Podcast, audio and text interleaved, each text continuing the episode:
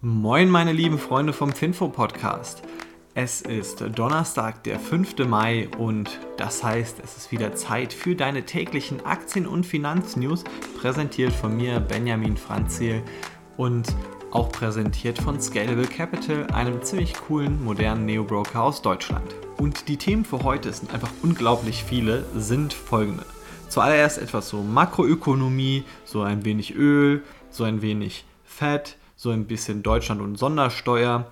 Dann Twitter, Starbucks, Lyft und Uber, Ubisoft, Fresenius, Siemens Healthineers, Hannover Rück, Teamviewer, Cancom und CVS Health. Dann starten wir mal als allererstes mit den makroökonomischen Themen und da zuerst mit dem Öl. Das ist gestern um 3% gestiegen, denn die EU hat jetzt einen neuen Sanktionsplan vorgelegt gegen Russland und der enthält auch, dass jetzt bald tatsächlich das Ölembargo kommen soll. Also in sechs bis acht Monaten soll dann quasi die EU kein Öl mehr aus Russland und auch keine Ölprodukte mehr importieren. Genauer gesagt, in sechs Monaten kein Öl mehr und in acht Monaten keine Ölprodukte. Dann war gestern noch das Fed-Meeting, also das Meeting von der amerikanischen Zentralbank, wie viel sie die Zinsen angehoben haben und was der Ausblick jetzt auf die Zinsanhebungen im Zuge der Probleme mit der Wirtschaft ist. Leider hatte ich da nicht die Gelegenheit, das mir anzugucken, deswegen muss es jetzt erst morgen kann es für dich gemacht werden. Aber sei darauf gespannt, es wird wahrscheinlich heute die Märkte etwas bewegen. Und Deutschland möchte eine Sondersteuer einführen. Nicht jeder in Deutschland, aber zumindest mal die Grünen und zum Beispiel Robert Habeck, unser Wirtschaftsminister, die reden darüber. Und diese Steuer, die soll vor allem äh, für Covid-Profiteure da sein. Also sprich Unternehmen, die besonders von Corona profitiert haben, die sollen so eine Sondersteuer zahlen als quasi Tribut an die Gesellschaft dafür, dass sie mehr Gewinn gemacht haben ergibt nicht ganz so viel Sinn, finde ich persönlich. Also weil natürlich je mehr Gewinn man macht, umso mehr Steuern muss man ja auch zahlen. Also es ist ja so, dass es schon nach oben skaliert. Aber ähm, ja, ich kann auf jeden Fall das, die Idee dahinter verstehen. Zumindest mal Christian Lindner hatte da aber auch einige gute Argumente gegen, weil der hat gesagt, hey, damit bremsen wir quasi jeden Trend, der jetzt irgendwie aufgekommen ist, direkt aus. Also er hat zum Beispiel gesagt, ja, die Windkraftanlagen, die profitieren jetzt von den hohen Energiepreisen und dadurch wird es ja attraktiver, in Windkraftenergie zu investieren. Aber wenn wir das jetzt wegbesteuern, dann bedeutet das wieder, dass die Investments runtergehen werden. Genauso auch Halbleiterproduktion. Wir wollen uns unabhängiger von China machen. Wenn wir jetzt aber die Halbleiterproduktion besteuern oder die Halbleiterunternehmen extra besteuern, weil sie mehr Gewinne gemacht haben, dann hat auch keiner mehr Interesse daran, in Europa oder in Deutschland Halbleiterproduktion aufzubauen. Und das fand ich tatsächlich war ein schlüssiges Gegenargument. Und er meinte auch, dass es eigentlich so von der Realisierung her einfach unnötig teuer wird. Deshalb wahrscheinlich ist es das Schlauste, einfach zu sagen, okay, dann haben die halt Glück gehabt, die Unternehmen, die davon profitiert haben. Kommen wir mal zu Twitter und da hat Elon Musk jetzt gesagt, dass er sich vorstellen kann, dass es bald eine Gebühr geben muss, die man dafür zahlen muss, dass man Twitter nutzt. Keine Sorge, nicht für dich, wenn du Privatperson bist, sondern für Unternehmen. Einfach, dass es so eine Art Abo-Modell ist, dass Unternehmen über Twitter kommunizieren können. Und außerdem hat Musk noch gesagt, dass er, also das hat er im Gespräch mit Investoren eben gesagt, dass er wahrscheinlich dann auch bald wieder Twitter aber an die Börse bringen wird, weil das Wichtige ist ja auch in seiner Finanzierung, irgendwo muss er ja Geld damit verdienen, also zumindest mal die Leute, die ihn finanzieren oder die Unternehmen, die ihn finanzieren, die wollen ja auch sehen, dass ihre Schulden dann bezahlt werden und dementsprechend ist dann anscheinend auch sein Ziel, Twitter relativ schnell wieder an die Börse zu bringen, also innerhalb von drei Jahren. Aber dann gestärkt mit einer neuen Struktur, mehr Redefreiheit und dann entsprechend vielleicht so einem Abo-Modell. Damit wären wir auch schon bei Starbucks angekommen. Darüber habe ich mich besonders gefreut. Die sind nämlich mal wieder im Plus, was sie ja lange nicht mehr waren. 6% gestiegen gestern. Und ja, das lag an den Quartalszahlen. Die waren eigentlich so in etwa so wie erwartet. Also der Umsatz 15% gestiegen, der Gewinn war auch etwa so wie erwartet. Schön war, in den USA sind die Umsätze auf der bestehenden Fläche, also in den Stores, die es schon gibt, um 12% gewachsen und weltweit immerhin um 7%, wobei da China das Ganze aktuell runterzieht mit den Lockdowns.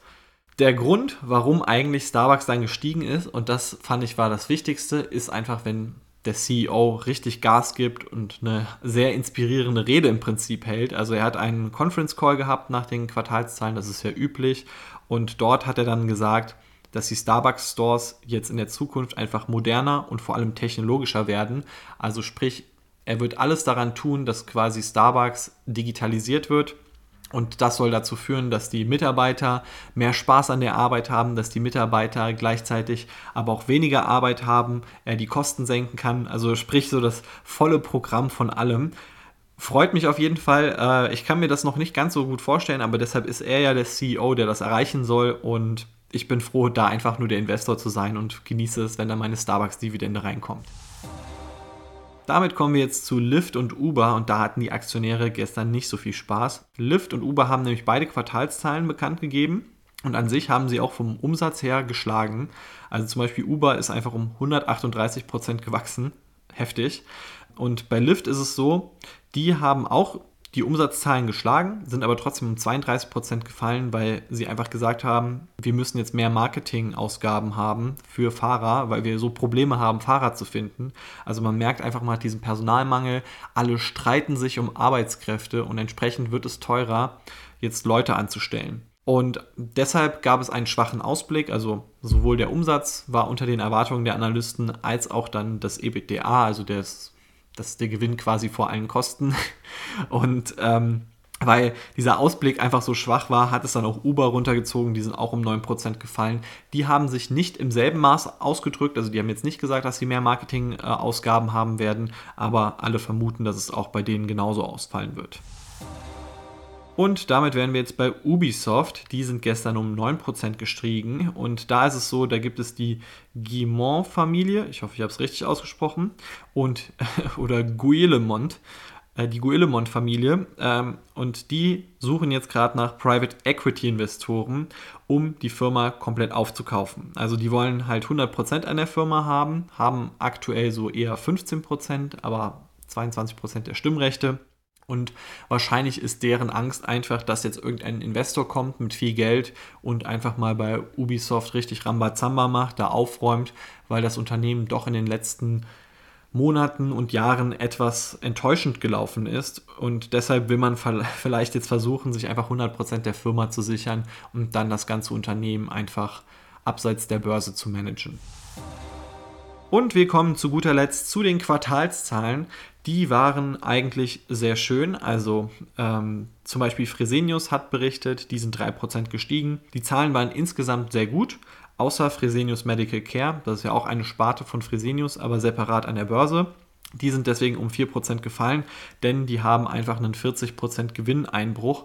Also wieder mal wegen Corona, weil das Problem ist tatsächlich, Fresenius Medical Care macht Dialyse das sind Leute, die haben Nierenschwächen und wenn man Probleme mit der Niere hat und dann noch Corona kriegt, dann ist die Wahrscheinlichkeit zu sterben deutlich erhöht und ähm, das drückt tatsächlich auf die Fresenius Medical Care Zahlen. Kommen wir zu Siemens Healthineers. Die haben äh, 3% Kurswachstum gestern gehabt und da ist jetzt die Übernahme mit Varian durch, also das sieht man jetzt auch in den Geschäftszahlen. Dementsprechend sieht das so aus, als wären die 40% gewachsen. Aber man muss sagen, die haben auch immer da so nebendran noch so bereinigte Zahlen, wie viel sie ohne Variant gewachsen wären und ohne irgendwelche Währungsanstiege. Und da muss ich auch sagen, diese Zahlen waren einfach echt beeindruckend. Also ja, die haben die Prognose angehoben und haben wieder mal abgeliefert. Tolles Unternehmen, ähm, ist auch bei mir persönlich im Depot. Kommen wir zu Hannover Rück, gestern nur um 1% gestiegen. Die hatten ein Prämienwachstum von 19,5%, also das entspricht so ungefähr dem Umsatzwachstum auch wenn jetzt der Gewinn etwas niedriger ausgefallen ist im ersten Quartal, die denken, dass sie ihr Gewinnziel einhalten für das Jahr 2022. Teamviewer auch 8% gestiegen und da ist es so, dass hier auch wieder äh, das EBITDA, also der Gewinn vor allen möglichen Kosten, um 8% gefallen ist und das war weniger als gedacht und das hat dann die ganzen Analysten verzückt. Äh, der Umsatz oder beziehungsweise die sogenannten Billings, äh, die sind um 12% gestiegen Sprich, äh, TeamViewer wächst auf jeden Fall deutlich langsamer, hatte ja aber auch jetzt schon einige Kursverluste hinter sich und ja, anscheinend peppeln die sich jetzt unten am Boden ein wenig wieder auf. Kommen wir mal zu Cancom und das ist ein führender IT-Dienstleister aus Deutschland. dieses Unternehmen, ähm, zum Beispiel am Münchner Hauptbahnhof sitzt das. Also da äh, sieht man schön den Turm von denen. Finde ich immer sehr cool, wenn man da am Münchner Hauptbahnhof raus oder reinfährt, wenn man dieses Unternehmen sieht. Und ja, was machen die? Die implementieren Sachen für andere Unternehmen, die verkaufen IT-Hardware, Software, äh, haben auch so Cloud-Dienstleistungen, die sie programmieren für Unternehmen. Und ähm, die sind nicht ganz so optimistisch, also die haben ein wenig die Formulierung in ihrem Ausblick geändert. Die haben das Wörtchen sehr weggelassen und dadurch haben die ganzen äh, Investoren alle plötzlich Angst bekommen und die Aktie ist um 10% gefallen. Also die gehen davon aus, dass die Lieferkrise dafür sorgt, dass sie nicht mehr so schnell wachsen, wie jetzt eigentlich geplant. Und kommen wir zu guter Letzt zu CVS Health, der größten Apotheke der USA und einem ziemlich spannenden Gesundheitsdienstleister. Und CVS Health, die haben auch Zahlen bekannt gegeben. Der Umsatz ist um 11% gestiegen, äh, der Gewinn war auch über den Erwartungen und insgesamt haben die dann ihre Prognose für das Jahr 2022 hochgesetzt, was irgendwie bei CVS Health gefühlt jedes Quartal passiert. Also vielleicht sollten die einfach bessere Prognosen mal abgeben. Die Analysten hat es gefreut und mich persönlich auch. Und es hat vor allem gezeigt, dass CVS Health nicht die Corona-Krise braucht, um zu wachsen, sondern dass sie auch, wenn die Corona-Krise eben jetzt wie gerade jetzt endet, dass sie dann trotzdem weiterhin wachsen können, immer noch ihren Gewinn steigern können und damit schön profitieren können. Und das war es jetzt mit dem Finanzwort zum Donnerstag. Ich hoffe, es hat dir Spaß gemacht, genauso wie mir. Und wir sprechen uns natürlich morgen wieder. Mach's gut. Ciao. Ach und übrigens, wenn du mir eine Freude machen würdest, du könntest dem Podcast folgen in deiner App und uns bewerten. Das wäre nämlich richtig nice. Das würde uns helfen, einfach von neuen Leuten gefunden zu werden.